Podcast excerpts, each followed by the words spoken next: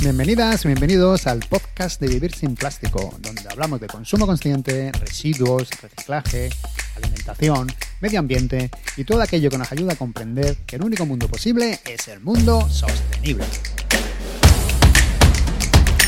Hoy nuestro invitado es Aitor Sánchez, con el que vamos a hablar de cómo llevar una alimentación sostenible y saludable. Así que sin más, vamos a escuchar.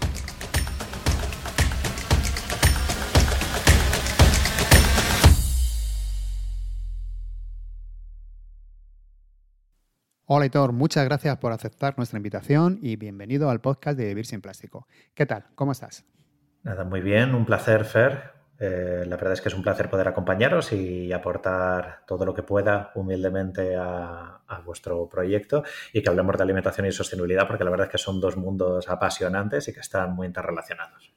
Pues ya quien no te conoce, eres dietista nutricionista, tecnólogo alimentario, un gran divulgador sobre todo y otras muchas cosas más. Pero, ¿qué es lo que te llevó a estudiar nutrición? ¿Fue algo vocacional?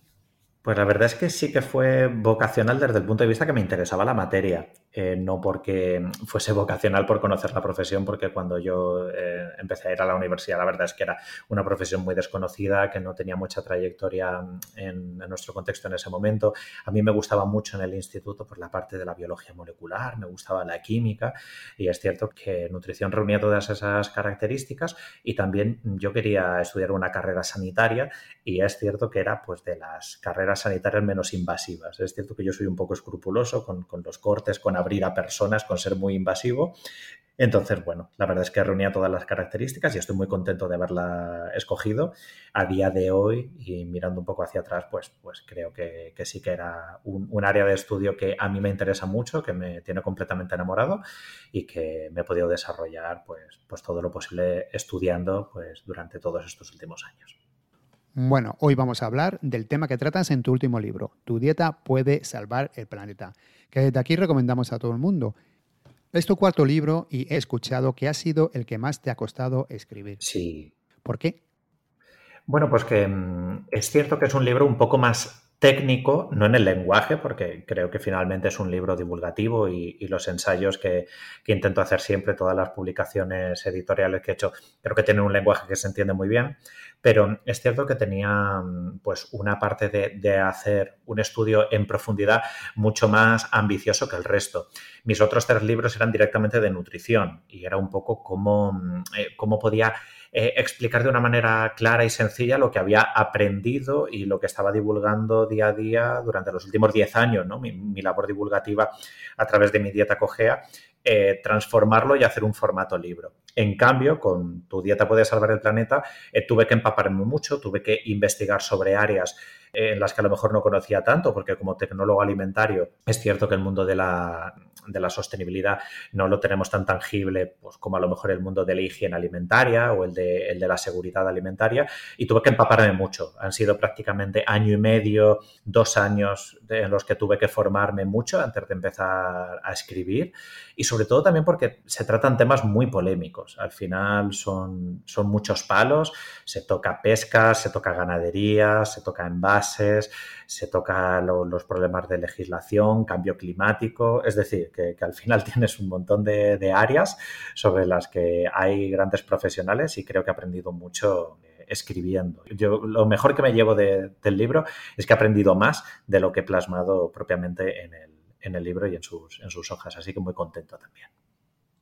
Tú mismo has reconocido que siempre has sido una persona con inquietudes medioambientales, pero que hasta hace relativamente poco no veías el vínculo entre alimentación y medio ambiente. ¿Por qué nos cuesta tanto comprender que nuestra forma de alimentarnos tiene un impacto en el planeta? Sí, yo creo que nos cuesta ver el, el impacto con, con, su verdadera dimensión. Creo que sí que todo el mundo más o menos se, se hace a la idea de, claro, eh, yo siempre que como, esto tiene que generar algo de huella, al igual que cuando compramos, al igual que cuando mmm, encendemos las luces, al igual que cuando estamos viajando. El problema es que creo que no somos conscientes de la verdadera dimensión que tiene la comida y en parte se debe a que siempre estamos pensando en términos energéticos, todavía en la sostenibilidad. Por ejemplo, cuando, cuando pensamos en sí mismo y, repasábamos las últimas recomendaciones que había en materia alimentaria, si veíamos los mensajes de, de las grandes ONGs y de los grandes estamentos gubernamentales, el discurso iba alrededor de la energía si tú quieres ahorrar eh, energía o impacto planetario con tu alimentación, reutiliza el horno, no gastes mucha agua, intenta aprovechar las cocciones, apaga un poquito antes la olla express, ¿no? Todos estos discursos alrededor de la energía que hay eh, cerca del mundo de la alimentación, pero no veíamos tanto y no hacíamos esta conexión directamente con el qué ha tenido que suceder para que me llegue a mi plato un filete de carne o, qué tiene que suceder para que llegue a mi plato un vaso de leche. Eh, eh, esos son los grandes problemas. No hemos visto toda la trayectoria y de ahí que pues, finalmente no, no hayamos visto la alimentación un poco como como uno de los grandes vectores de contaminación del siglo XXI. Además, como es obligatoria, como todo el mundo tiene que comer, eh, parece que es un acto como imprescindible. No es como cuando te compras un capricho y dices, bueno, es que mm, yo sé que esto es consumismo. Como la alimentación parece que la tienes que hacer de una manera intachable, ¿no? Tienes que consumir sí o sí, y no se conoce tampoco las grandes diferencias que hay entre comer de una forma impactante y poco impactante, pues yo creo que es lo que explica que haya pasado un poco desapercibida. Esto también ocurre a nivel político y mediático. Después de muchos años hablando de cambio climático, hasta hace relativamente poco apenas se mencionaba el impacto de la agricultura y la ganadería. Solo se hablaba del metano de los pedos de las vacas. ¿Por qué crees que ahora se le está dando mucha más importancia? Bueno, ahora se le está dando más importancia porque se juntan varios factores. Eh, por un lado, porque ah, es necesario. Estamos en una situación de emergencia climática y digamos que hace falta ya abandonar un poco el discurso cómodo. Con discurso cómodo me refiero al mismo que ha estado, por ejemplo, ya no en sostenibilidad, en, en materia de salud. Durante los años 80, durante los años 90, había un discurso muy gris, de este que decía, bueno, hay que comer de todo para estar saludable, vamos a comer en moderación. El, e, e, eso pasaba un poco en salud, sin, tachar a verdaderos enemigos, sin tachar a los verdaderos responsables que, eran los causantes de una mala alimentación. En términos de sostenibilidad ha pasado un poco lo mismo. El discurso cómodo era vamos a intentar reciclar, ¿no? Claro, el, reciclaje es al fin y al cabo la, la R cómoda es la R que no te hace que te plantees tu modelo de consumo. Es de, bueno, yo sigo consumiendo, yo sigo con mi, estilo de vida, luego ya reciclaré. ¿no? Pues yo creo que progresivamente hemos ido dándonos cuenta, gracias al, impacto también de, muchas personas activistas y de muchas personas que divulgan en materia alimentaria, que la crisis medioambiental que tenemos actualmente es en sí mismo una crisis de consumo. Y ahora mismo es cuando estamos empezando a señalar ciertas cuestiones que resultan incómodas entonces, claro, digamos que mm, bajo mi punto de vista, esta situación ha pasado desapercibida porque, salvo que fuese una gran emergencia, es cómodo ignorarla. Porque es preferible no señalarla porque verdaderamente despierta esas, esas incomodidades. Porque, claro, todo el mundo estamos muy contentos y todo el mundo queremos ser sostenibles hasta que nos damos cuenta que lo que no es sostenible es nuestro estilo de vida. Y ahí ya que nos toquen el estilo de vida, que nos toquen la calefacción, que nos toquen los viajes, que nos toquen las vacaciones y que nos toquen el filete de carne, eso nos molesta. Entonces es lo que explica que también eh, las reacciones ante estos mensajes pues también estén siendo tan viscerales hoy en día. La clave para llevar una dieta sostenible es reducir el consumo de productos contaminantes y optar por otros más respetuosos con el planeta. Pero, ¿cuáles son los alimentos más contaminantes? Bueno, los alimentos más contaminantes que tenemos actualmente son sin lugar a dudas los de origen animal. Y esto se debe en parte a que son alimentos que requieren de muchos recursos. Ya no solo, como has dicho anteriormente, Fer, el, tema de los pedos de las vacas, que a veces se pone un poco como resumen de las emisiones finales de la ganadería, sino que generar carne en sí mismo implica una gran masa de, cultivo agrícola para alimentar a esos animales, una gran cantidad de, agua para mantenerlos vivos, eh, todo el trayecto que hay desde que plantamos esos piensos o el propio manejo de todos los animales vivos, más luego tener que sacrificarlos, eh, luego tener que envasarlos. Es decir, es muy ineficiente. Es muy ineficiente a nivel de ecosistema tener que alimentar a un animal durante meses para luego matarlo y comérnoslo nosotros mismos. De hecho, hasta de manera tradicional, muchas comunidades que iban cortas de recursos lo que intentaban en todo momento era alargar la vida de los animales. No querías tener que sacrificarlos, no querías tener que matarlos porque tenían mucha más capacidad y, los explotábamos, el ser humano ha explotado a los animales de manera tradicional, manteniéndolos vivos el, mayor tiempo posible. Esto hace pues, que cuando vamos a todas esas estadísticas de alimentos más contaminantes nos encontramos sobre todo la ternera, nos encontramos también al cordero, nos encontramos el cerdo, otros productos también de origen animal, como por ejemplo las gambas, em, y esto te lo encuentras de manera muy gráfica. De modo que si tuviésemos que hacer un gran cambio a nivel de sostenibilidad, lo encontraríamos sin ninguna duda en el origen de la proteína la proteína animal, cambiando la proteína animal por proteína vegetal. Y esto en términos dietéticos se traduce con un mensaje que estamos escuchando mucho, que es menos carne y menos pescado y más cantidad de legumbre, que es la proteína vegetal de referencia. Bueno, entonces nuestra aspiración sería llevar una dieta vegana o lo más cercano al veganismo, aunque no fuésemos veganos. Sin embargo, dices en el libro que no comer animales es una decisión con una gran mochila. ¿Qué hay dentro de esta gran mochila? Bueno, es, un, es una mochila que al fin y al cabo em, hay que tener en cuenta que vivimos en una sociedad que está acostumbrada a explotar a los animales. Eh, em, el ser humano piensa que la naturaleza y los animales están a su servicio. Seguimos eh, escuchando mucho estas perspectivas, ¿no? Y al fin y al cabo explotamos al medio ambiente explotamos a los otros animales ya no para nuestra supervivencia. Yo, creo que es momento también en el siglo XXI, debemos ser lo suficientemente maduros para darnos cuenta de que no es por nuestra supervivencia, es por nuestra comodidad o, es simplemente por nuestro placer. Cuando hoy en día decidimos consumir productos de origen animal es por, nuestra, comodidad y por nuestro placer. De, de, hecho, así lo solemos referir las personas cuando dicen que por qué no quieren reducir su consumo de carne y de pescado es porque les gusta Vale, pues em, es importante que, pongamos esto. Sé que es una verdad un poco incómoda, sé que es un, señalamiento que nos hace sentir un poco disonantes con nosotros mismos, pero realmente cuando no queremos dejar de tomar em, chuletas de cordero es porque preferimos matar a un corderito y nos creemos que está un poco a nuestra, a, nuestra disposición. Y a eso me refería cuando anteriormente te decía, Fer, que, que, el ecologismo está muy bien o el activismo medioambiental está muy bien hasta que te empieza a tocar temas ambientalmente eh, sensibles, porque hay muchos cambios que la gente no está dispuesta a hacer.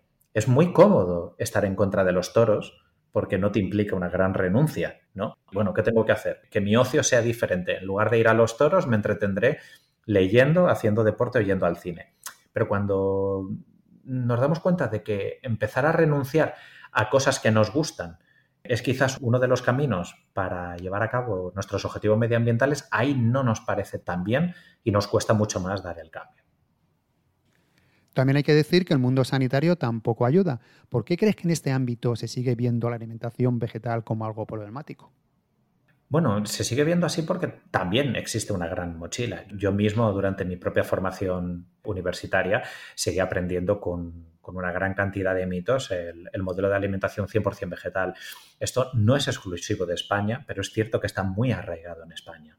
Si una familia o si una persona en particular fuese directamente a, su médico de cabecera y le comentase una situación en la que se está siguiendo una, una alimentación 100% vegetal, aquí se encontraría mucho más rechazo y seguramente mucho más cuestionamiento que si lo hiciese en modelos sanitarios que está completamente normalizado. Si fuésemos a Canadá, si fuésemos a Reino Unido, si fuésemos a Estados Unidos, si fuésemos a Australia, si fuésemos a Holanda, si fuésemos a Alemania, se nos trataría con muchísima más normalidad. Pero aquí seguimos teniendo toda esa mochila de creencias en la que desgraciadamente pues, hay mucho personal que no está actualizado y que incluso cae en contradicciones propias, ¿no? Porque, por ejemplo, en el caso de pediatría, estamos muy acostumbrados a que nuestras compañeras, nuestros compañeros de pediatría prescriban dietas sin lácteos en casos de alergias, pero en el momento en el que se encuentran un, niño o una niña que no toma lácteos por voluntad de la familia, parece como que entonces no se puede. Y dice, pero un momento, pero ¿cómo que no se puede? Es decir, porque sí que se puede llevar una alimentación sin lácteos en el caso de alergias, ¿Por qué se puede llevar una alimentación sin pescado en caso de alergias? Pero entonces, si una familia lo decide motu propio, nos ponemos moralistas y le decimos que no se puede. Hay mucha mochila de creencias y desgraciadamente no somos conscientes de las contradicciones internas a la hora del desempeño profesional de muchas profesiones sanitarias. También hay que ver la que se montó hace unas semanas cuando el ministro Garzón dijo que las macrogranjas no son sostenibles. ¿Crees que como sociedad estamos preparados para escuchar estos mensajes? A ver, yo creo que como sociedad sí que estamos preparados para escuchar estos mensajes. El problema es que estamos llegando a un contexto en el que muchos mensajes se está buscando el polarizarlos o que muchos mensajes se está intentando politizarlos desde, unas situaciones como muy extremas, ¿no? Esas reacciones viscerales de las que hablaba. Este año, el, año, bueno, el año 2021, hemos sido en materia alimentaria testigos de algunas situaciones que hace 5 o 10 años eran absolutos consensos. Es decir, algunos mensajes que se han arrojado de consumo han sido estamos consumiendo demasiada carne, habría que reducirla. Y ante ese mensaje tan coherente, tan gris, tan, no sé, tan de sentido común, es que ni, siquiera estaba diciendo en, en, ese momento hay que eliminar el consumo de carne, es que era una reducción. Salieron respuestas muy viscerales. Hemos visto más adelante incluso ante, ante mensajes de que se debería controlar la publicidad infantil de alimentos ultraprocesados y de alimentos malsanos, que como que se estaba prohibiendo esta alimentación malsana a peques. Y ahora lo volvemos a ver. En un modelo en el que absolutamente ningún partido político estaba apoyando hace dos años, ahora como lo ha dicho alguien en particular de, pues obviamente de un espectro político, el otro espectro político, bueno, el otro y también compañeros de su propio gobierno se ponen en contra. Es decir, ahora mismo estamos en una situación muy distópica en la que parece que importa más quién dice el mensaje, que cuál es el mensaje en sí mismo. Y esto es muy triste para la ciencia, esto es muy triste también para la salud pública, porque entonces parece que tenemos verdades convenientes dependiendo de quién defienda un mensaje. Y esto, desgraciadamente, no debería ser así. Totalmente de acuerdo. La carne además se relaciona con la masculinidad. A los hombres veganos se les ve como menos masculinos. Hay estudios que indican que los hombres omnívoros pueden percibir a los vegetarianos como una amenaza. ¿Por qué crees que en ciertos círculos incomoda que haya una persona vegana? Bueno, incomoda porque tener siempre a una persona que, que lleva sus convicciones hasta un punto de vista en el que está tan presente en el consumo diario, suele ser algo que distorsiona los pilares en el que está montada pues, nuestro, nuestro pensamiento. ¿no? Entonces, eh, como consumidor convencional, si tú tienes cerca un vegano, puede hacer que te estés constantemente juzgado. ¿no? E, esas situaciones en las que muchas veces em, se escucha y se esgrime el argumento de es que vienen con superioridad moral, es que vienen a adoctrinar, es que vienen a decirme se creen mejores. Eh, e, esa cuestión muchas veces no corresponde tanto al discurso de las activistas veganas, no suele ser tanto el discurso, que muchas veces es informativo, muchas veces es invitar a conocer. Bueno, por supuesto que habrá personas que a lo mejor son más agresivas o por supuesto habrá personas que, lo hagan desde un punto de vista más moralista. Hay de todo, al, igual que hay pues personas de, de, todos, hinchas de cualquier club o personas de cualquier nacionalidad que pueden ser más pesadas o menos pesadas. Eso no va con el, con el veganismo. Y tener presente a una persona que en su día a día te puede incomodar, ¿no? te puede hacer sentir incómodo con, joder, que lo está haciendo mejor que yo. Es cierto que puede ser muy disonante, es cierto que puede ser muy disonante. Y eso, pues verdaderamente, pues incomoda, incomoda. Eh, no es a lo mejor como una reivindicación eh, cultural o una reivindicación de consumo muy específica de, mira, es que yo solo llevo ropa eh, que se ha producido de manera responsable. Es algo que no sale todos los días en las conversaciones o es algo que no tienes que comprar todos los días. Parece que es, ah, vale, esta persona un día decidió comprarse ese tipo de móvil o una persona este día decidió eh, comprarse ese tipo de mochila con plástico reciclado, por decirlo de alguna manera. Pero la persona vegana es que todos los días está ejecutando esas acciones que pueden incomodar a las personas de su entorno. Y yo creo que es una de las cuestiones que explica que la gente se sienta tan incómoda o tan atacada, que muchas veces no es un ataque directo, sino es cómo se sienten las personas de ese entorno. Vale, sé que eres un profesional en desmontar mitos, así que quiero que me ayudes a responder alguna de las frases típicas o mitos que se dice a las personas que, no comen productos animales. Bueno, yo no me considero vegano y a mí, vamos, y estas frases me las encuentro a menudo, a menudo, vamos. Mira, eh, yo no podría, es una dieta de lo más aburrida, siempre como hay lo mismo, ¿no? Bueno, eh, pues es completamente falso que sea una dieta monótona. Aquí, de hecho, se produce una paradoja muy curiosa porque eh, cuando la gente transiciona a una dieta vegetariana o vegana, como tiene que empezar a, familiarizarse con técnicas de cocina, se familiariza con un nuevo mundo, curiosamente y paradójicamente, su dieta se empieza a hacer más variada. De, hecho, a, mí me gusta mucho poner el ejemplo paradójico que muchas veces sucede con el tema del calcio o el tema de la monotonía, ¿no? Escuchamos el tema de, uff, pero tenéis que tomar productos muy específicos para sustituir el calcio, ¿no? Es que solo se encuentra calcio de origen animal en garbanzos, en almendras, en brócoli, en el cale, en el tofu, en la bebida de soja. Depende de seis alimentos, ¿no? Cuando paradójicamente, la población convencional suele depender exclusivamente de la leche para tomar el calcio.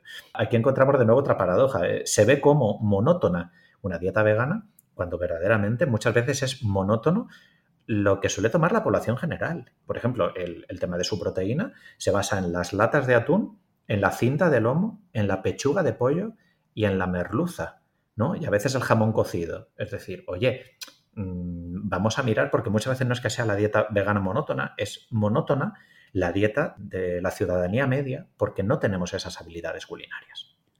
Pues muy natural no puede ser cuando os tenéis que suplementar con vitamina B12.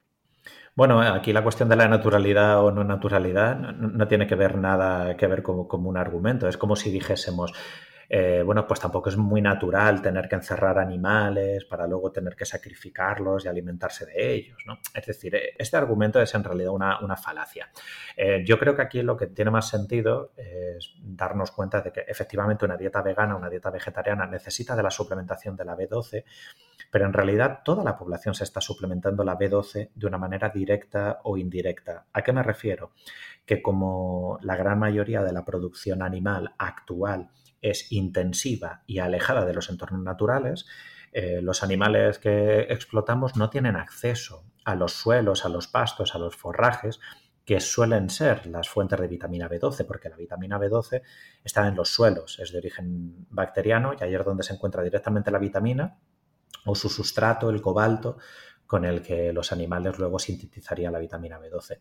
Eso explica que la vitamina B12 actualmente la tengamos que añadir a los piensos y a la alimentación que le damos a los animales, con lo cual pues es una paradoja. Estamos suplementando a los animales en B12 en lugar de tener que suplementar a la, la población general. Así que podríamos decir que tampoco es un argumento en sí mismo y aunque lo fuese, y aunque lo fuese, sería la muestra de que sí que se puede hacer. ¿Qué más da por tomar un suplemento si la población general suele necesitar suplementos de hierro o suele eh, necesitar suplementos de vitamina D? Entonces tampoco es un argumento en contra. Bueno, y las gallinas, si ponen huevos de todas formas, ¿qué más da que no los comamos? Bueno, sí, las gallinas ponen huevos y las vacas generan la leche para sus terneros. En realidad no es que dé igual. Cuando una persona vegana está rechazando el consumo de cualquier producto animal, no lo hace desde un punto de vista o porque ese alimento sea malo o porque ese alimento no sea disponible o, tenga un impacto mm, mínimo. Lo hace porque considera que no deberíamos explotar a, esos seres. De todos modos, también hay que alejarnos un poco de esa situación bucólica en la que nos imaginamos a una gallina estando feliz en, una granja, da una vuelta por el campo, se acerca a un río como unos gusanos y luego pone unos huevos que le sobran y el ser humano aprovecha y, y se los encuentra como si estuviera cogiendo bayas del bosque. La producción de huevos es muy cruel. Las gallinas están encerradas en jaulas prácticamente toda su vida. Tienen problemas de salud porque se les fuerza a ciclos reproductivos y a ciclos de ovulación completamente exacerbados. Y hay que decir que también es una industria que genera muchas muertes de manera indirecta porque acabamos desechando una gran cantidad de pollitos macho que no son útiles para este tipo de industria que busca únicamente hembras ponedoras para luego tener que seguir, eh, obviamente, con la, con la explotación de los huevos. Así que se generan muchas muertes directas mediante la trituración, mediante la asfixia o mediante el aplastamiento de pollitos en la Unión Europea, precisamente pues, porque no es una industria tan poco impactante como creemos. Los hombres no podemos comer mucha soja por temas hormonales. Necesitamos comer carne para mantener nuestros niveles de testosterona. No, eso, eso, no es cierto. Lo primero es que los hombres no tienen ningún problema hormonal derivado del consumo de, soja. Y es más, además, el, consumo de una dieta 100% vegetal se asocia, de hecho, con mejores niveles de testosterona circulante, principalmente porque se asocia con un peso más saludable. Esto es una de, las paradojas que tenemos hoy en día con el sobrepeso y la obesidad, y es que eh, los hombres, los varones que tienden a tener un mayor peso, eh, como tienen una mayor diana lipídica, eh, las hormonas, que en este caso son lipofílicas, como es el caso de la testosterona, se tiene que repartir en una mayor cantidad de, masa grasa en todo el cuerpo. Eh, las dietas 100% vegetales tienen una gran evidencia científica a sus espaldas, ya no solo para prevenir problemas de sobrepeso y obesidad, que actualmente son de hecho el problema de hábitos que más interfiere, por ejemplo, en la, en la eyaculación precoz, no tanto, más bien en la disfunción eréctil. Y de hecho, lo, lo, que tenemos además es una dilatada experiencia en países que no son consumidores de carne, como sucede en países asiáticos, en los que precisamente no hay problemas de, ningún tipo de, salud reproductiva ni de salud sexual, sino todo lo contrario, que encontramos niveles circulantes de testosterona mucho mejores. Es más bien una cuestión de marketing en la que al hombre o al varón parece que la carne es como una señal de dominación y una señal de, de hombría. No tiene nada que ver con un aspecto fisiológico. Somos lo que somos gracias a la proteína animal. Sin ella no habríamos desarrollado el cerebro tal y como lo hemos hecho. Lo primero es que esta es una afirmación que está puesta en entredicho.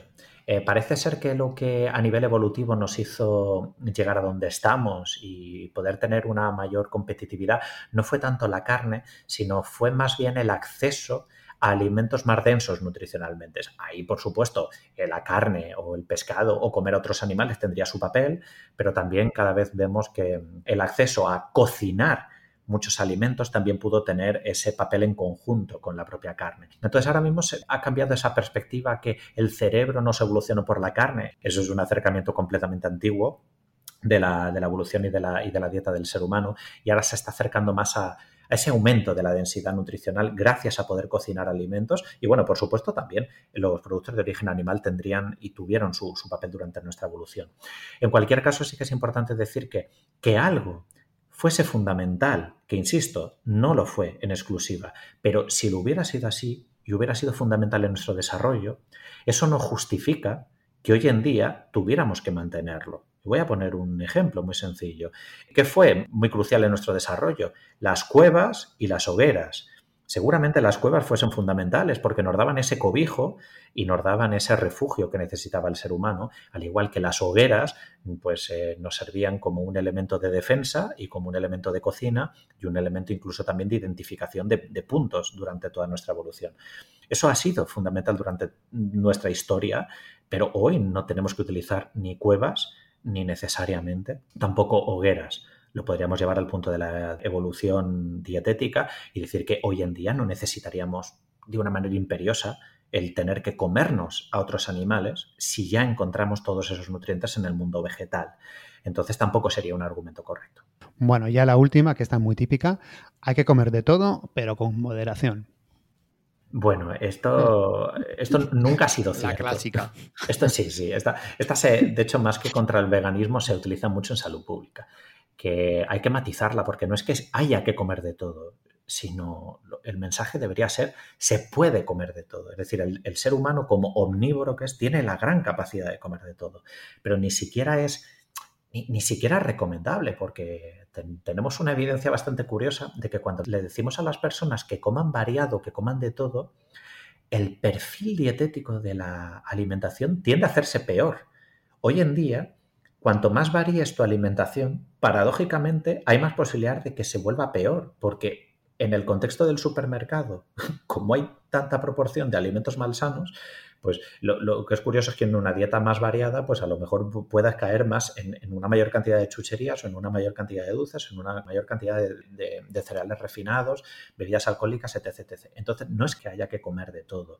Tenemos la capacidad de comer de todo, pero de lo que deberíamos para estar saludables es de comer más cantidad de aquellos alimentos que sean saludables. Entonces es también un mito injustificado desde el punto de vista de la salud pública.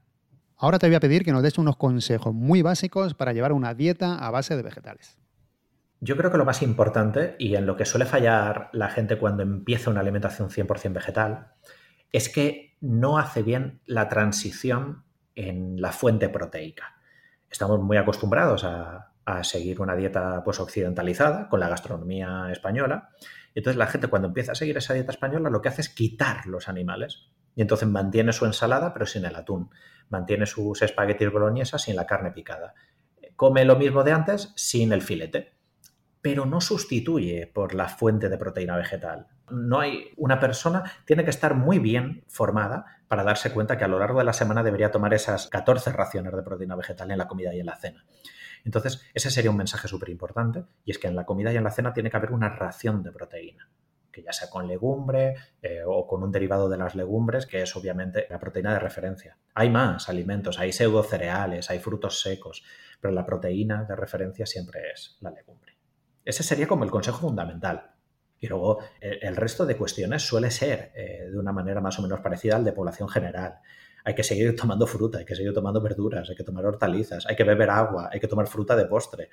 E, esas son las cuestiones fundamentales y lo que nos encontramos hoy en día en consulta es que la persona vegana, su mayor problema es el mismo problema que la población general, que tiene mucho acceso a alimentos malsanos, que toma cereales de desayuno, que toma galletas. Y, y ojo, esto que también hay que tenerlo en cuenta, que cada vez es más accesible los alimentos malsanos veganos. Ahora ya hay helados veganos, batidos veganos, hamburguesas veganas, perritos calientes veganos, bollería vegana. Ojo, porque entramos en una década en la que ya no hay tanto factor de protección por seguir una dieta vegana. Sí, antes era como que había cuatro productos, ahora es verdad que han salido una barbaridad. Es una otra cosa que te quería preguntar, ¿cómo distinguir, por ejemplo, hamburguesas? Hay algunas que, que sí son de calidad y otras que no tanto. ¿Cómo distinguir a la hora de elegir, por ejemplo, unas hamburguesas mm, veganas?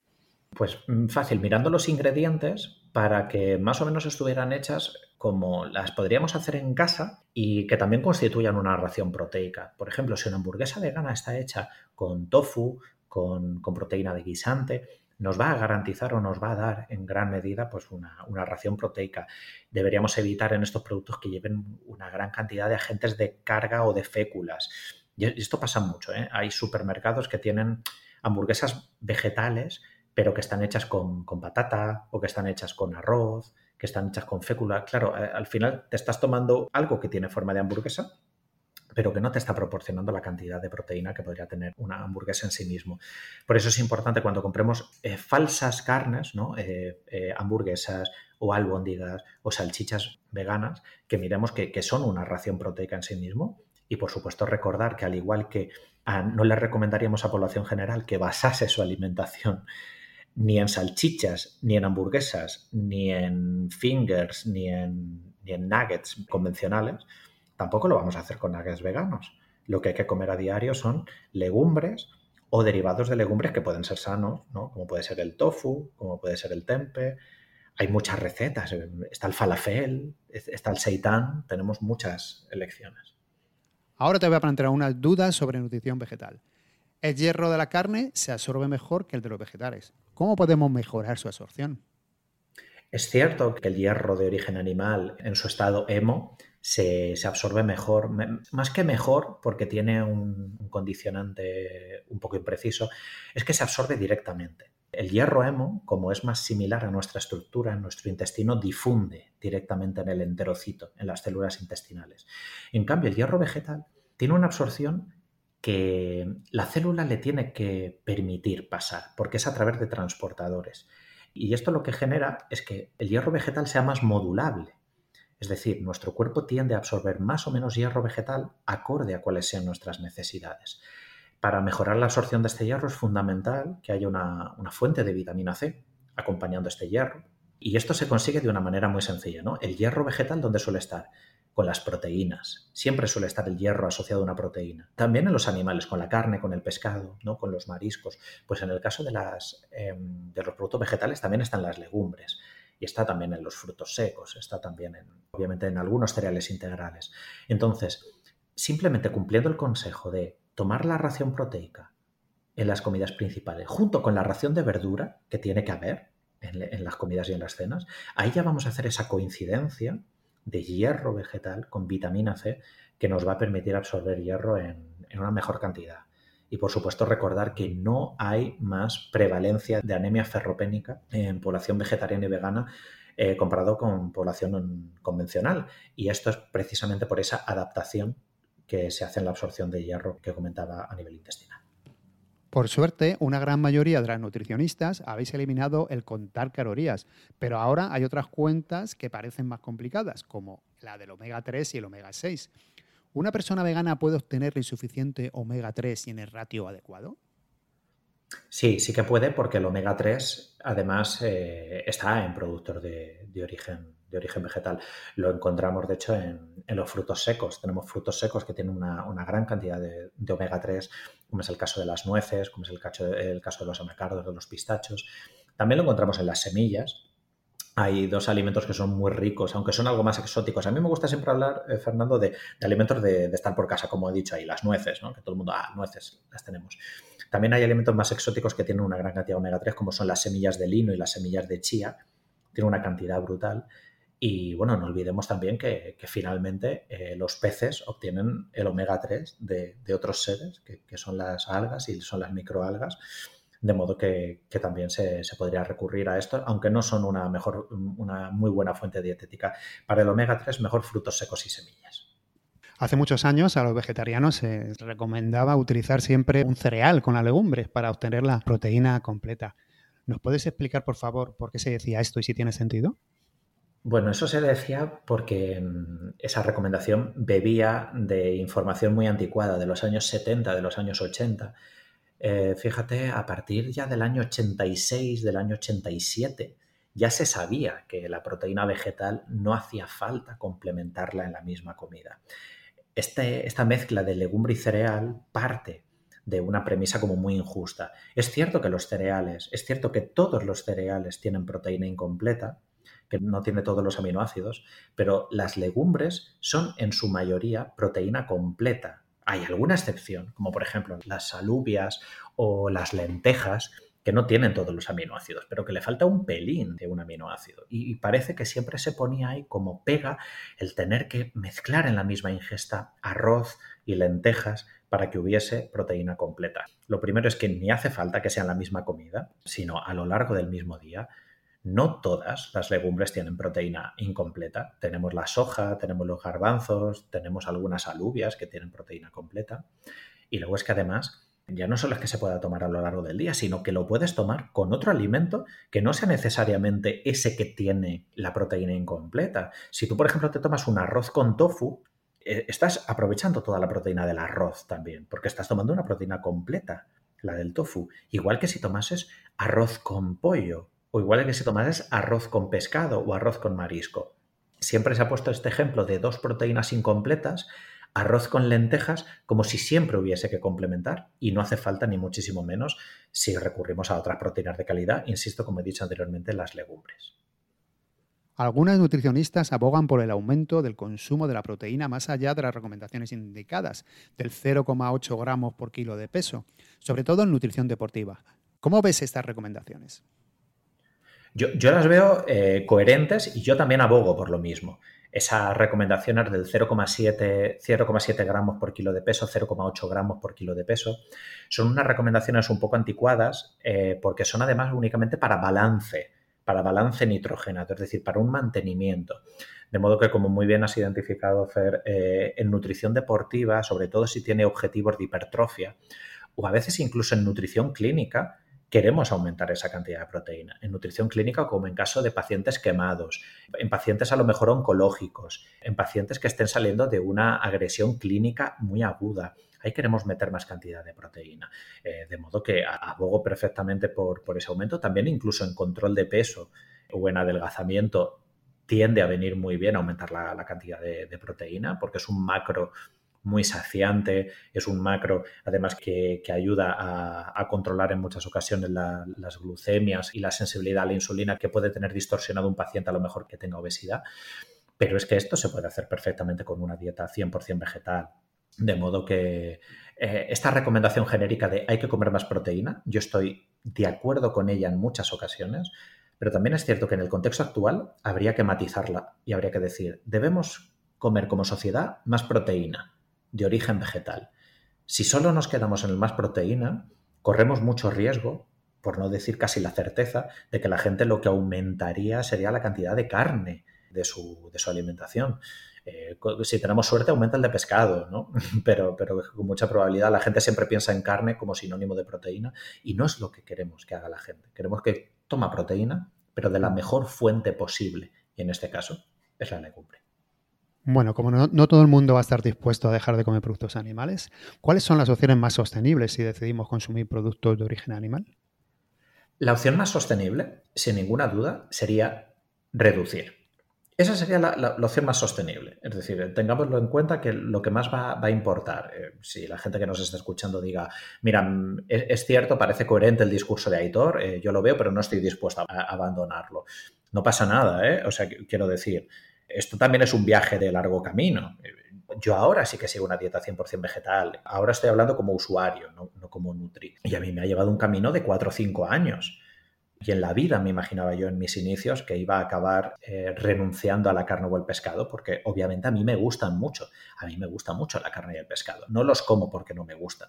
Los dejo de lado porque rechazo lo que hay detrás de esas opciones. Al igual que rechazo el comprar ciertos productos textiles que pueda haber explotación infantil detrás de ellos. ¿no? Es, una cuestión de, de consumo. Entonces, la primera opción que diría, oye, primero reduzcamos la cantidad hay una gran cantidad de proteína animal diaria, innecesaria. Esa lata de atún porque sí, ese jamón cocido porque sí, esa pechuga de pavo porque sí, que además muchas veces son precisamente los alimentos más impactantes porque, porque son de, mm, las de guerreo, ¿no? Las opciones de guerreo, las opciones más baratas.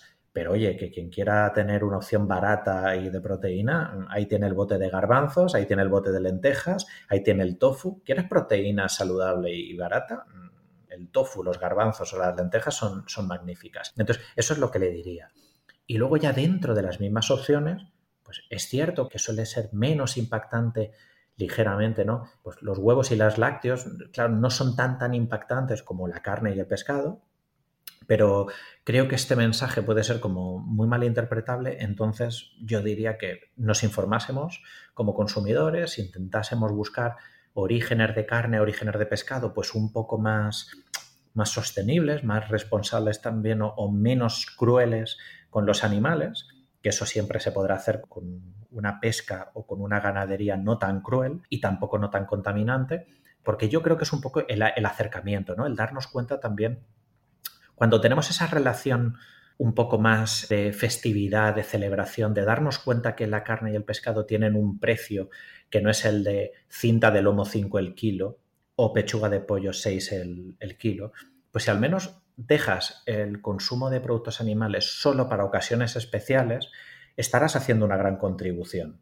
Y luego a lo mejor te animas a ir más, ¿no? Pero oye, que hay 365 opciones al año. Si a lo mejor pasas de diario a consumir únicamente 60 días al año, ya has reducido 300 por el camino. Ya, por ejemplo, la ganadería extensiva supone nada más que entre el 5 y el 10% en los países industrializados. Mucha gente piensa que sería la solución, pero ¿crees que sería posible mantener el consumo actual de carne con ganadería extensiva? No, no lo es. No, no lo es. Y, y, además hasta los propios informes de la ganadería extensiva bueno, más que abogar, demuestran que es insostenible a, largo plazo.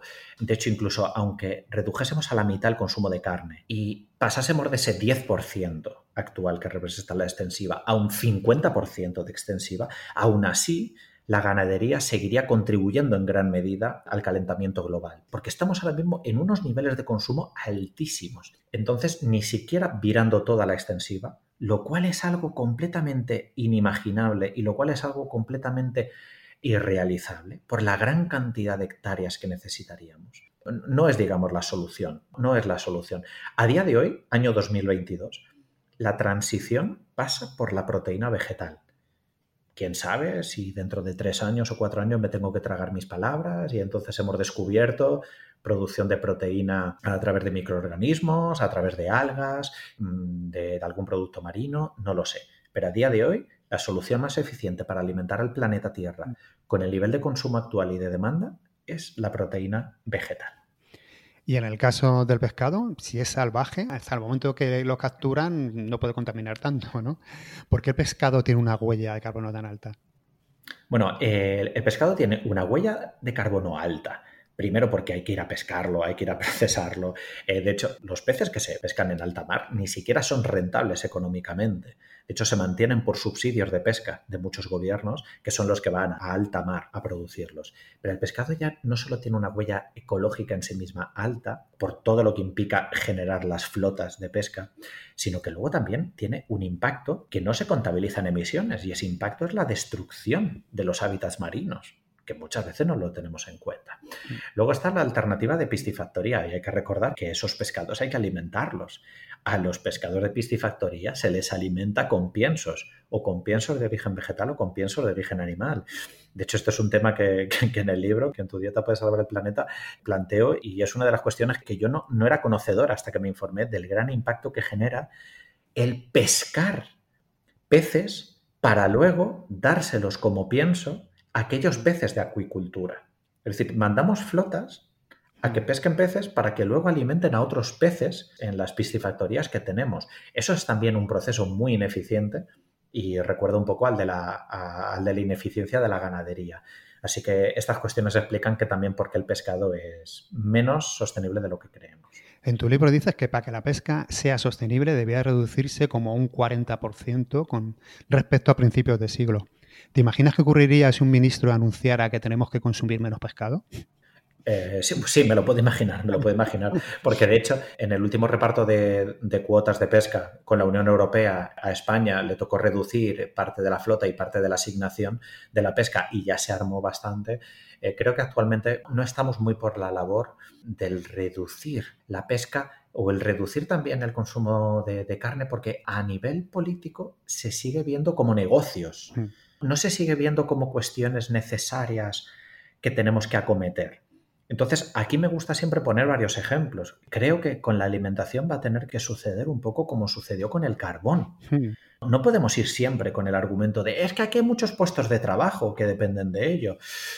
Y completamente cierto. Pero tendremos que ir hacia una transición en la que cada vez seamos menos dependientes de la pesca y cada vez seamos menos dependientes de la ganadería y esos sectores tendrán que reinventarse. Esas personas tendremos que, llevarlas hacia otros sectores. Al igual que en su día los mineros tuvieron que cambiar de trabajo y cada vez hubo menos plantillas. Es algo lógico y normal los sectores se tienen que reinventar y no podemos utilizar siempre el argumento de es que muchos trabajos, es que muchos trabajos, ya, pero es que también hay otras necesidades más allá de mantener sistemas completamente obsoletos y la pesca y la ganadería cada década se vuelven más obsoletas.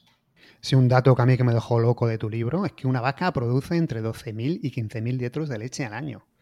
Más que animales, es que parece que estamos hablando de fábrica, la verdad. Y hasta el propio nombre les, les delata, ¿no? Explotación ganadera.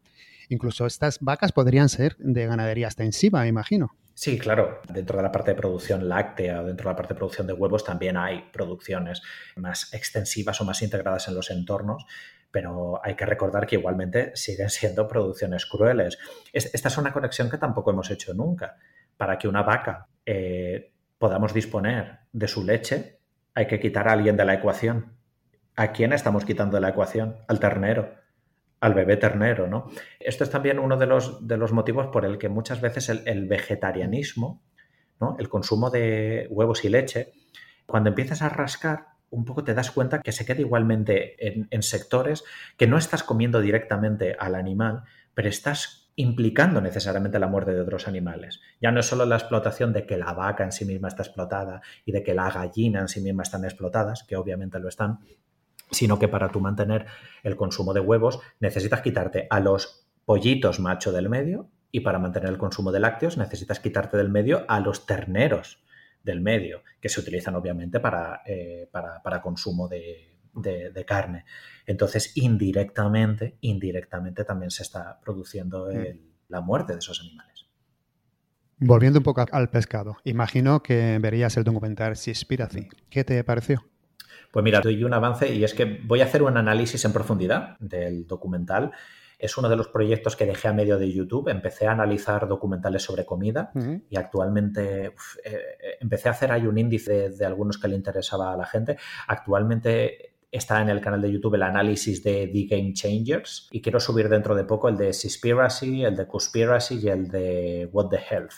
Así que espero que dentro de muy poquito, en lugar de, vamos, es que tiene muchas cuestiones matizables, diré que dentro de poquito están en el canal de YouTube de Mi Dieta Cogea. Vale, pues esperaremos para verlo. Un mito que has derribado en tu libro es el que de los productos locales y de temporada son más sostenibles. Dices que no tienen tanto impacto como nos creemos. ¿No crees que nutricionalmente y socialmente es más sensato comer de temporada? Sí, a ver, yo creo que seguir recomendando localidad de temporada tiene que ser una prioridad. Lo que comento en el libro es que el transporte de los alimentos no es tan impactante como creemos y que por eso el localidad de temporada eh, no tiene esa importancia que a veces pensamos de, bueno, claro, mandarinas mejor de aquí que no de Sudáfrica, porque es que vienen de muy lejos. Y lo que intento explorar en ese capítulo es que lo local y de temporada es más importante por otras cuestiones que por el tema del transporte. Porque cuando, por ejemplo, compramos local y de temporada, estamos consumiendo un producto fresco. Es decir, local y de temporada, ¿qué es? Frutas, verduras, hortalizas, ¿no? legumbres. Estamos tomando cuestiones que son locales y de temporada. La bollería industrial no es local y de temporada los helados, ¿no? los refrescos no son locales y de temporada. Entonces, indirectamente, cuando le invitamos a la gente que compre local y de temporada, le estamos diciendo, por un lado, que consuma más materia prima, lo cual está muy bien, y también le estamos invitando a que consuma más productos que son vegetales, porque tienden a ser, pues obviamente, los que se cultivan de manera local y también con sus ciclos de estacionalidad. De ahí que, sea importante, pero no por esa cuestión del transporte, que a lo mejor queda más relegado a un segundo plano, porque en realidad el transporte representa solo, y digo solo entre comillas, un 10% de todas las emisiones de la alimentación. Entonces es más importante, pero por otros motivos. Ya, pero aún así es un poco, no sé, cuando veo que exportamos carne de cerdo a China, por ejemplo, o vacas vivas incluso a, Oriente Medio, mientras que vas luego al súper y encuentras legumbres incluso de países como Canadá, Estados Unidos, Alemania, que tampoco es que tengan unos sueldos tan bajos. ¿Cómo es posible que hayamos normalizado todo esto? Bueno, pues lo hemos normalizado un poco por la desconexión que tenemos los consumidores en la alimentación de la alimentación y de otros sectores. También hemos normalizado tener despertadores a 2 euros, camisetas a 4 euros y zapatillas a 7 euros. ¿Qué hay detrás de todo eso? ¿Qué hay detrás de un modelo que permite que haya camisetas a 3 euros que han venido desde otro continente? Pues claramente hay un modelo en el que se externalizan los costes no vale realmente 3 euros. Hay, hay, muchas cuestiones que están en medio. Hay una vulneración de derechos laborales o más bien estamos externalizando derechos laborales a lugares donde no son tan garantistas. Estamos haciendo un transporte completamente innecesario y entonces externalizamos esa cuestión al medio ambiente. Hay que tener en cuenta que nuestro modelo de consumo es en parte el responsable de todas estas emisiones y es también responsable de todas las condiciones, tanto laborales como de vida, en la que se encuentran otros seres humanos y también otros animales. Entonces, claro que nuestro consumo puede cambiar muchas cosas, porque si fuésemos más conscientes, probablemente nos negaríamos a, comprar esas cuestiones. Y a veces vamos a, a reones de sensibilización. Un ejemplo es el aceite de palma el aceite de palma, la, gente se empezó a, concienciar de golpe con, uy, los orangutanes, uy, que estamos deforestando, uy, que hemos destrozado un hábitat, qué malo es el aceite de palma. Y de pronto la gente hizo la conexión. Y entonces toda la industria alimentaria quitando el aceite de palma. Si esta conciencia y si, este, si esta acción crítica de consumo la llevásemos a más niveles, seguramente la industria alimentaria respondería de manera progresiva. La industria siempre responde al consumo y lo podemos ver con las bebidas vegetales. Hace 10 años, ¿cuántas bebidas vegetales había en un supermercado? Pues una o ninguna, casi. Ah, una ahí de manera eventual. A, lo mejor no había ni en los supermercados. ¿eh? Mm. Se compraban las bebidas vegetales en tiendas especiales, en herbolarios. Mm. Y hoy prácticamente tienen una implementación casi, casi similar a de la leche de vaca.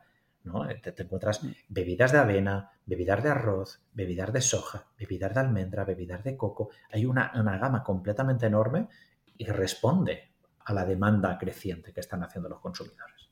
Hablando de esto, de los precios de la comida, se dice que es cara, pero yo creo que al revés, que es como tú has dicho, que debería ser mucho más cara si pagásemos los costes ambientales y sociales.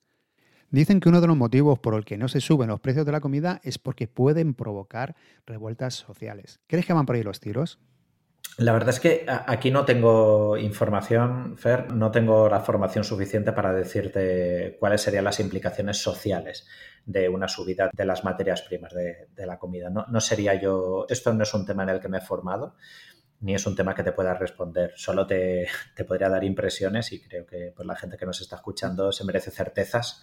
Lo que sí que puedo decir es que comer saludable no tiene por qué ser caro.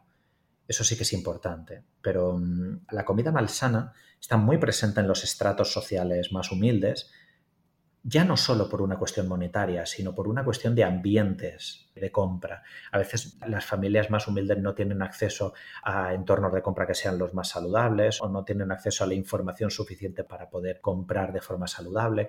No siempre tienen el tiempo tampoco. Ojo, el tiempo como recurso en el que la familia humilde tiene alguien que lleva la economía doméstica, que tiene que desplazarse una hora y media o tiene que desplazarse una hora cuarenta para cambiarse entre barrios y llevar a cabo un, trabajo como mucho más humilde que quien se puede permitir vivir cerca del trabajo o quien se puede permitir ir con más comodidad.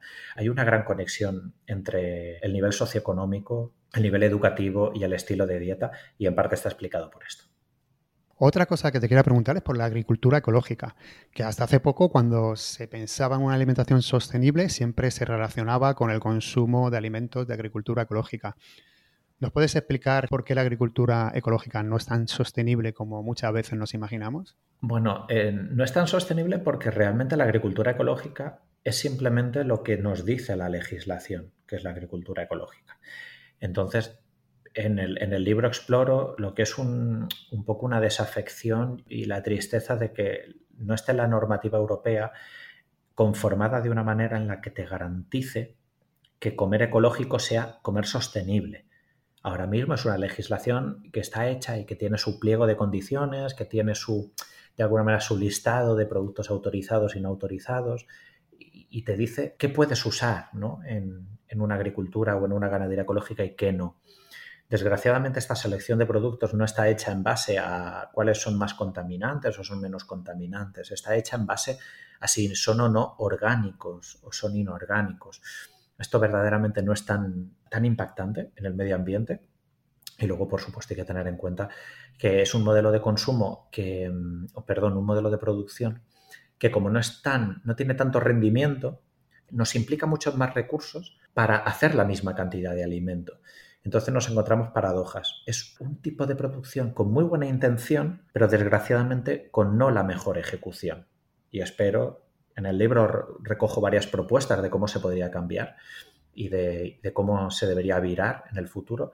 Espero que dentro de poco cambie esta legislación europea. Vale, y con respecto al desperdicio alimentario, ¿qué impacto tiene el desperdicio alimentario en las emisiones de gases de efecto invernadero? Pues eh, eh, es un disparate. De hecho, el desperdicio alimentario en sí mismo podría ser como el país más contaminante del, mundo. Si, aunásemos todo el, todo el desperdicio alimentario de toda la humanidad, ya solo con eso eh, conseguiríamos reenfocar las emisiones hacia los objetivos 2030 y de la Agenda 2050.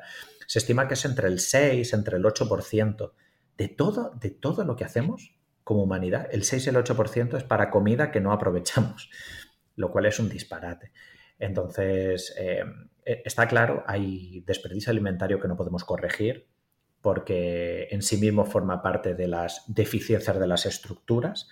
Me refiero con esto a que a lo mejor Kenia, Somalia, Burkina Faso no pueden tener mejores estructuras para, o es más difícil corregir ciertas deficiencias dentro de su modelo de producción que genera desperdicios alimentarios, pero lo que no es bajo ningún modelo eh, permisible, y creo que nos equivocamos, es en, la, en las grandes sociedades del norte del planeta que desperdician productos en buen estado por haber hecho malas compras. Eso es un absoluto disparate y hay que recordar que actualmente donde más, más comida acabamos tirando es precisamente en el hogar, en un contexto como el español. Y eso, y eso es también pues, un drama, un drama social.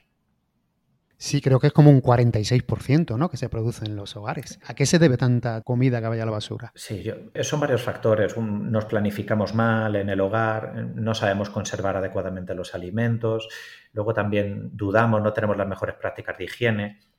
¿Cuántas familias acabarán tirando botes de mayonesa empezados, botes de ketchup empezados, botes de jamón cocido empezados que no sabes cuánto está, eh, blisters de queso que están ahí mirándonos, fruta, que, en lugar de congelarla o en lugar de usarla para un batido, dejas que se ponga ese plátano negro. Y, luego también hay un, hay un elemento de consumo y es que al consumidor no le implica ninguna consecuencia tirar comida. Esto es como, es muy dramático. Tú puedes tirar una mandarina, no pasa nada, porque mañana hay otra mandarina en el supermercado a un precio de risa, a 20 céntimos, y a ti no te implica ninguna consecuencia el haber tirado comida. Eso hace que también que en los países del norte pues se tire mucha más comida que en los países del sur. Bueno, la verdad es que sí, pero depende de quién sean, ¿no? A mí tirar comida, por ejemplo, eh, me puede, aunque a veces lo tiro, ¿no? Pero siempre te crea ahí como una carga como moral, por así decirlo. Eh, una cosa que me gustaría que nos aclarases, mucha gente no distingue entre la fecha de consumo preferente con la fecha de caducidad. ¿Cuál es la principal diferencia? Sí, la principal diferencia es que una no es negociable, es decir, la fecha de caducidad es una fecha a partir de la cual no se puede consumir el producto, no es seguro consumirlo, mientras que la fecha de consumo preferente lo que nos dice es que ese producto, a pesar de que se haya pasado la fecha, pues es seguro seguir tomándolo. A lo mejor todas sus características organolépticas no van a estar en una situación óptima, puede que no esté pues tan turgente, puede que no esté tan brillante, puede que no esté tan aromático, pero es seguro eh, consumirlo. Por supuesto, siempre nos referimos a alimentos sin abrir, sin abrir, y porque una vez que está abierto, pues tenemos que seguir las instrucciones del consumir eh, en los próximos tres días, dos días, siete días, dependiendo de cuál sea el alimento en sí mismo. Bueno, y no todo es comida. ¿Qué me dices de, de la bebida? ¿Qué diferencia hay entre el impacto de beber agua de grifo o agua embotellada? Pues hay una diferencia relativa enorme. Y digo relativa porque, claro, cuando estamos utilizando una infraestructura ya instalada, ¿no? Cada vez que bebamos agua del grifo la amortizamos, está fantástico. En cambio, si vamos a comprar agua embotellada, ya estamos demandando algo que hay que embotellar, traer, envasar, traerlo aquí, ir al supermercado, moverlo es normal, al final nos encontramos una diferencia brutal como que tomarte un agua embotellada tiene tanto el, impacto equivalente a tomar agua del grifo durante un año. Esto obviamente es muy, muy, muy impactante, pero tampoco quiero que, la gente que nos escucha se lleve un desengaño. Es una gran diferencia relativa, pero porque el agua del grifo no tiene ningún impacto ambiental prácticamente. ¿vale? Donde sí que podemos encontrar, ojo, un impacto ambiental importante es en los refrescos. ¿eh? Los, refrescos sí que tienen una huella ecológica importante porque hay, que hacer la lata, hay que transportarlos, hay que producir una gran cantidad de azúcar, en fin. Ahí sí que podríamos hacer un gran cambio. tomando menos cantidad de refrescos y de bebidas envasadas y más agua, hay un buen camino de mejora medioambientalmente hablando. ¿Y los alimentos transgénicos nos podrían ayudar en este mundo, digamos, para llegar a un mundo más sostenible? Bueno, nos podrían ayudar en la medida como cualquier otra mejora agrícola. Eh, es decir, si encontramos y desarrollamos cultivos más eficientes, cultivos más, eh, más robustos, cultivos más resistentes a plagas, claro que nos podrían ayudar. Lo que tampoco podemos hacer con el debate de los transgénicos es caer en posturas absolutistas. Escucho muchas veces por parte de quien los defiende decir que los productos transgénicos van a ser la solución del hambre en el mundo, y esto es obviamente una mentira como un templo.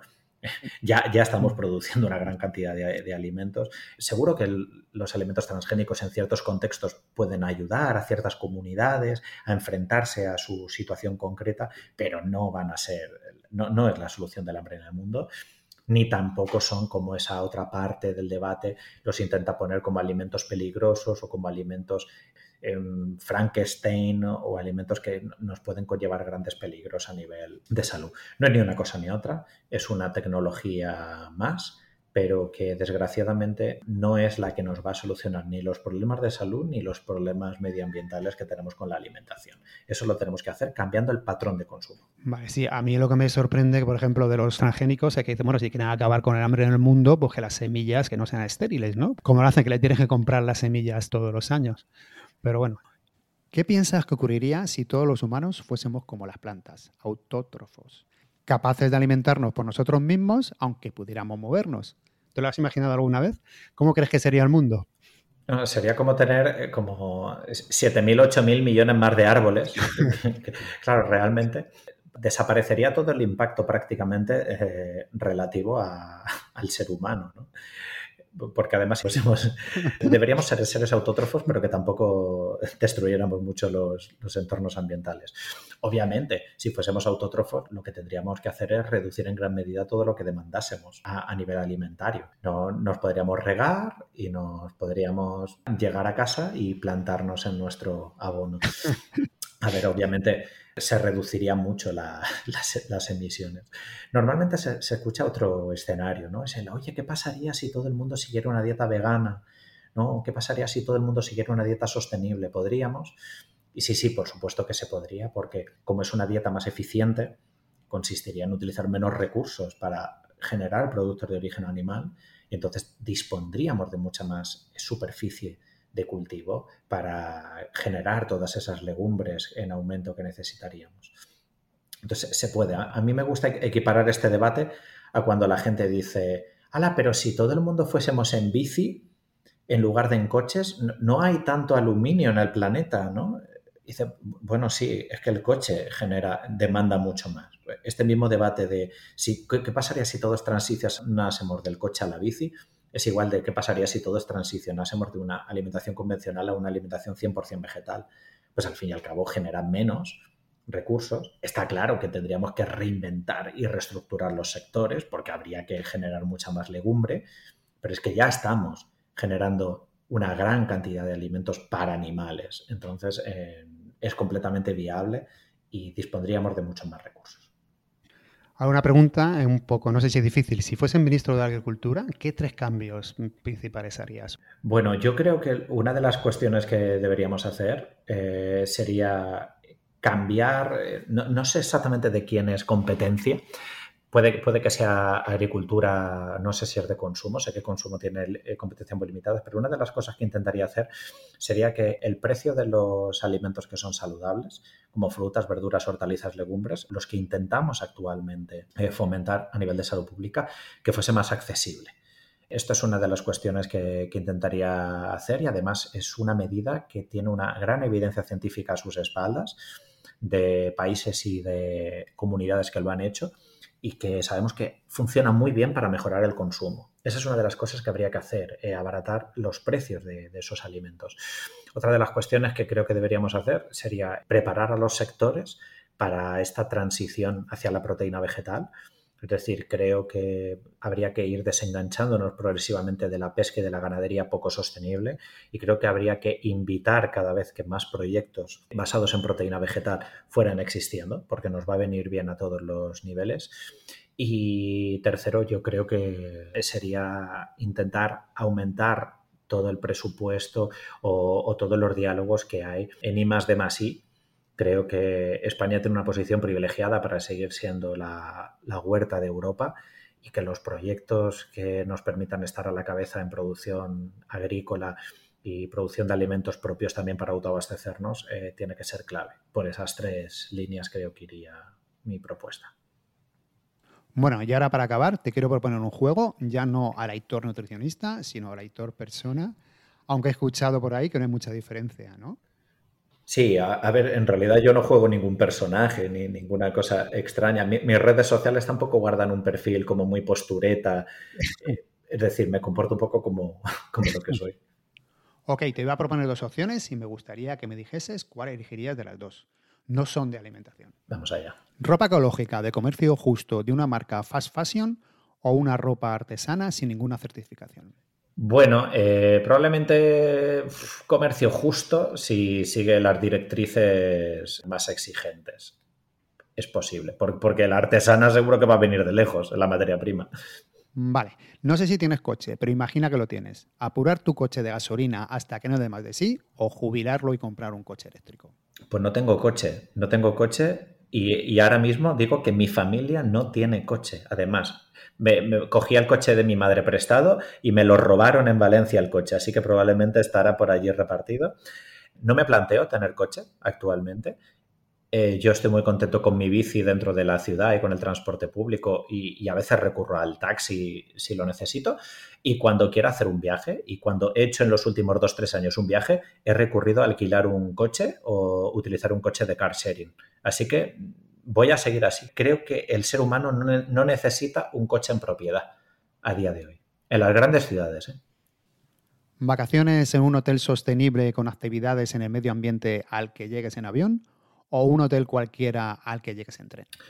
Eh, un hotel cualquiera porque yo sé que las actividades de mis vacaciones van a depender de mí. Y yo, si, quiero unas buenas vacaciones van a depender de lo que yo planifique, no, de las que me preparen en el, en el, otro sitio. Vale, no te queda otra de coger una bolsa para llevar la compra a casa.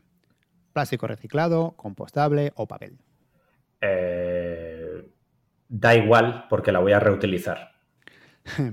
vale ganga en Amazon o pagar un 30 o un 40% más en una tienda cercana?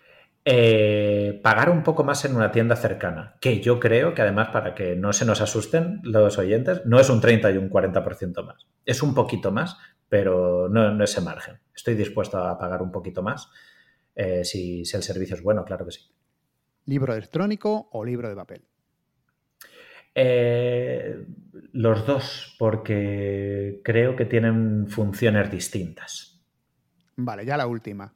¿Lavavajillas o lavar a mano?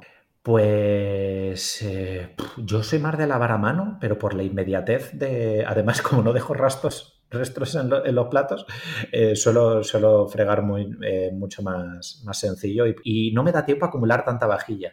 No tenemos tanta vajilla entonces, últimamente nos estamos apañando con fregar rápido cuatro tenedores, cuatro platos y con eso vamos que chutamos. Bueno, y ya para acabar, ¿cómo ves el futuro? Bueno, yo no soy para nada Happy Flower ni para nada Mr. Wonderful. Yo soy consciente de, que estamos en una situación un poco jodida, pero también quiero ser un poco optimista porque me di cuenta de que las nuevas generaciones también están cada vez más despiertas y que cada vez tienen el tema, por ejemplo, a nivel de sostenibilidad y medio ambiente más, más presente en su día a día. Creo que se nos presenta una década muy distópica, una década con mucha polarización, una década en la que vamos a ver discursos de odio y discursos eh, completamente acientíficos. Y creo que es importante que sigamos manteniendo la concordia, que sigamos manteniendo un diálogo, que sigamos respetándonos y, que todos estos discursos queden de alguna manera aislados y, y no seamos partícipes de ellos. Entonces, vamos a tener, creo que, por una parte la sociedad de lo mejor de, las últimas décadas, pero creo que también va a aparecer de lo peor del ser humano en, en estos futuros ocho años. Bueno, pues ojalá sea más de lo mejor que de lo peor. Sé que eres scout, así que como mensaje final voy a utilizar uno de los scouts. Dejemos el mundo mejor de lo que lo encontramos. Muchas gracias, Aitor, por todo tu tiempo. Ha sido un placer hablar contigo y nada más te deseo lo mejor en todos los proyectos que lleves adelante. Dejaremos aquí los enlaces a todas tus redes sociales, tu web, tu libro. Muchísimas gracias. Muchas gracias. Hasta la próxima. Hasta la próxima.